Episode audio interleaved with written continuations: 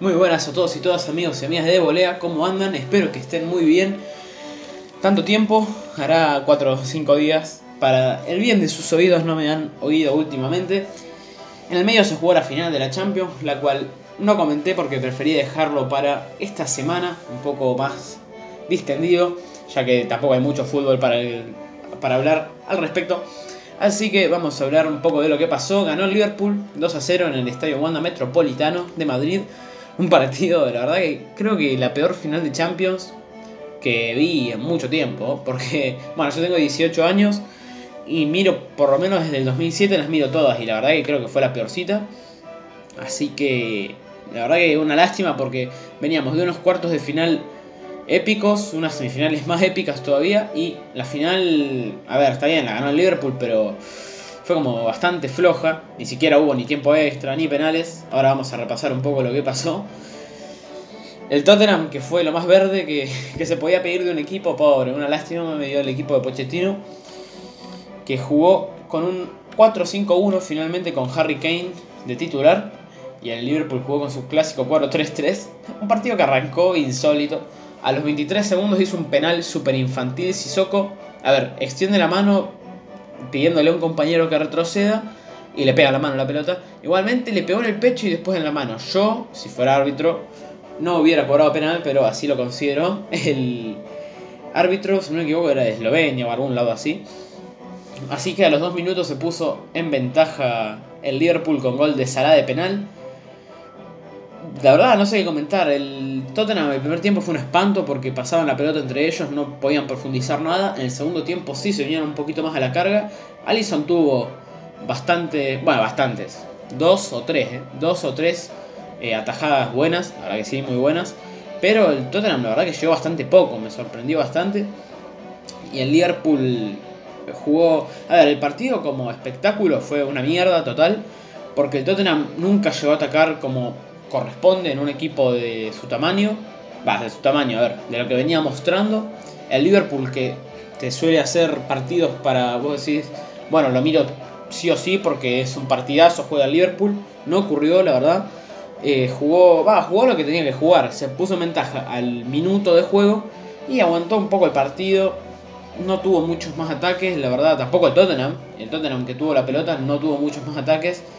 Como espectáculo de fútbol, la verdad, ultra decepcionante. Así que tampoco voy a decir que perdí el tiempo, pero más o menos. Así que fue raro porque veníamos a tener una Champions muy buena con muchos goles, muchas remontadas tremendas como la del Tottenham, la del propio Liverpool, la de Manchester United en París, la del Barcelona, bueno, no fue remontada, pero cuando Messi metió dos goles al United. Así que nada, fue un partido raro. Después el Tottenham con un par de cambios lo empezó a acorralar más. A ver, el primer tiempo fue muy malo el Tottenham. No actuó como un equipo a la altura. En el segundo tiempo con un par de cambios metió a Lucas Moura, que fue suplente, a Llorente un ratito también. Y empezó a rinconarlo.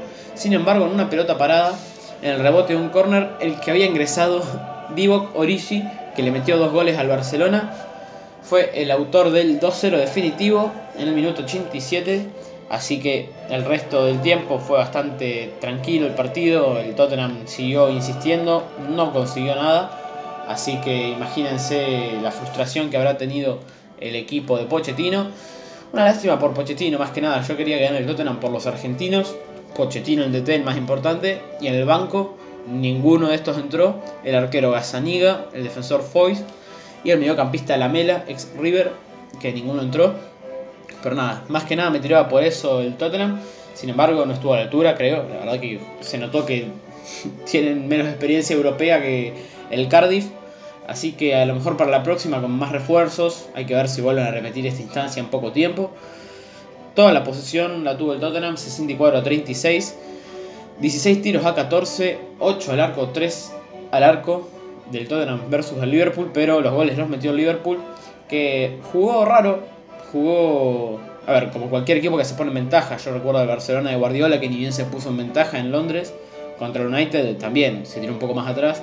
Y el Liverpool lo tuvo bastante fácil ya que desde el minuto estaba en ventaja.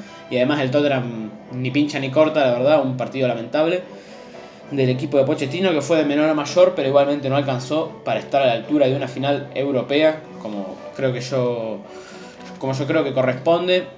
La verdad que la peor final entre los dos equipos, pero bueno, obviamente el que la ganó no le importa mucho, pero es la peorcita que vi en el último tiempo. Así que nada, una lástima por Pochettino, por el Tottenham y una alegría total para Klopp. Recordemos que los dos entrenadores venían de un proyecto muy largo y que no les había dado ningún título. Pochettino desde 2014, obviamente con mucha menos inversión y mucho menos plantel, ¿no? Pero Klopp desde el 2015 y también venía de perder un montón de finales, una de Champions, una de Europa League, copas de la Liga, copas de la FA Cup, las ligas también, la Premier League. Así que un cierre de oro, va, va a seguir en el Liverpool, pero un, un temporadón para Klopp que al fin consiguió su primer título en el Liverpool. ¿Y qué título, no? el más valioso junto a la Premier, creo yo. Así que chapó para Liverpool, que consiguió su decimosegundo título internacional. Es el título número 61, incluyendo los locales. Y lo que importa es que su sexta Champions. Venía de ganarla. De ser bicampeón en el 77 y en el 78.